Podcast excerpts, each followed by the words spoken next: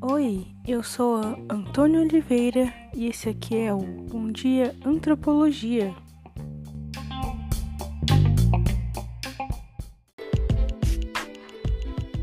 Essa semana passou uma matéria no jornal local e me deixou muito reflexiva. E eu pensei, por que não abordar aqui, né? Vamos dar uma ouvidinha.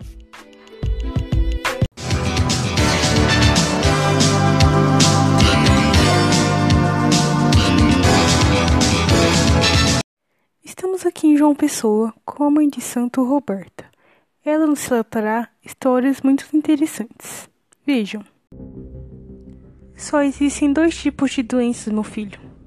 A que pode ser tratada simultaneamente pela religião e pelo médico. Mas a outra, sabe? Só a religião resolve. Sabe, o amigo tinha todos os sintomas de tuberculose. Mas na época, o exame médico não deu nada. Constei os luzes, né? Pro homem. Descobri que existia um obsessor, que é o espírito de morto, acompanhando ele. Então, né, fiz uma limpeza para retirar o obsessor mas descobri que a doença fez ele perder um dos pulmões.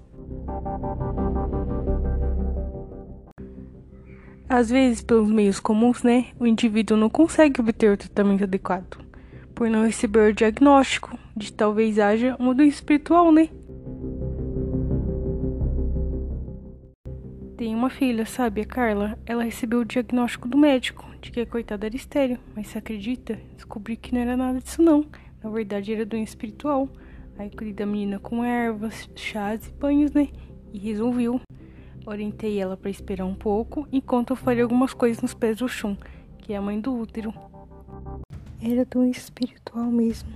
Já no outro mês minha filha conseguiu engravidar e minha neta já tem dois anos e meio.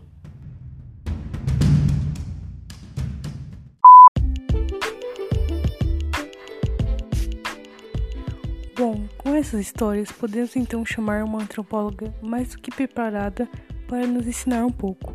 Ela escreveu uma tese chamada Antropologia, Religião e Saúde Relativismo nas Práticas de Cura.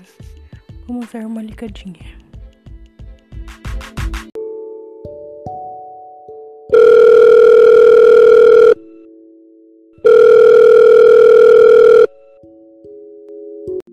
Bom dia, ouvintes. Eu sou a Heloísa Maria e vim hoje contar para vocês um pouco mais sobre esse chamado relativismo que existe no processo saúde e doença.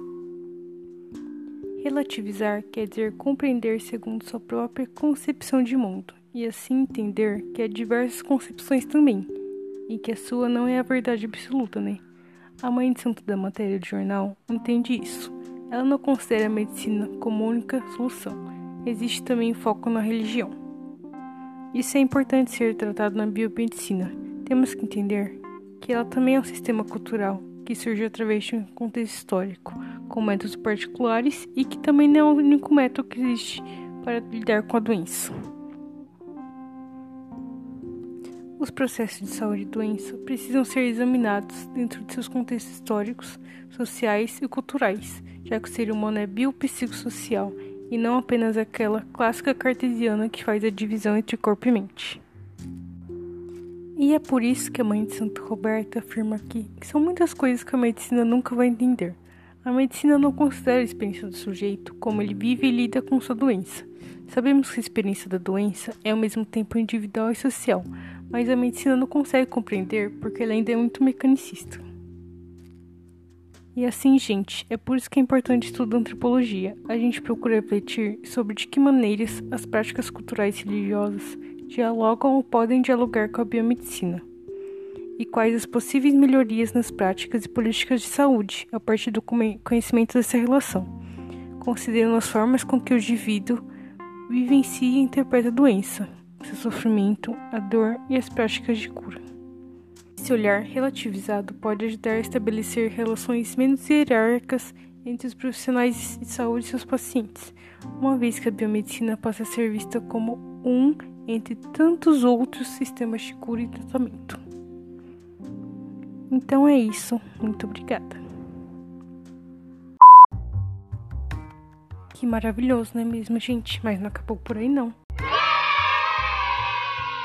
No próximo episódio, traremos profissionais de saúde para dar seus relatos, falarem mais sobre esse tal de relativismo no processo de saúde e doença. Aguardem, beijos e bom dia, antropologia!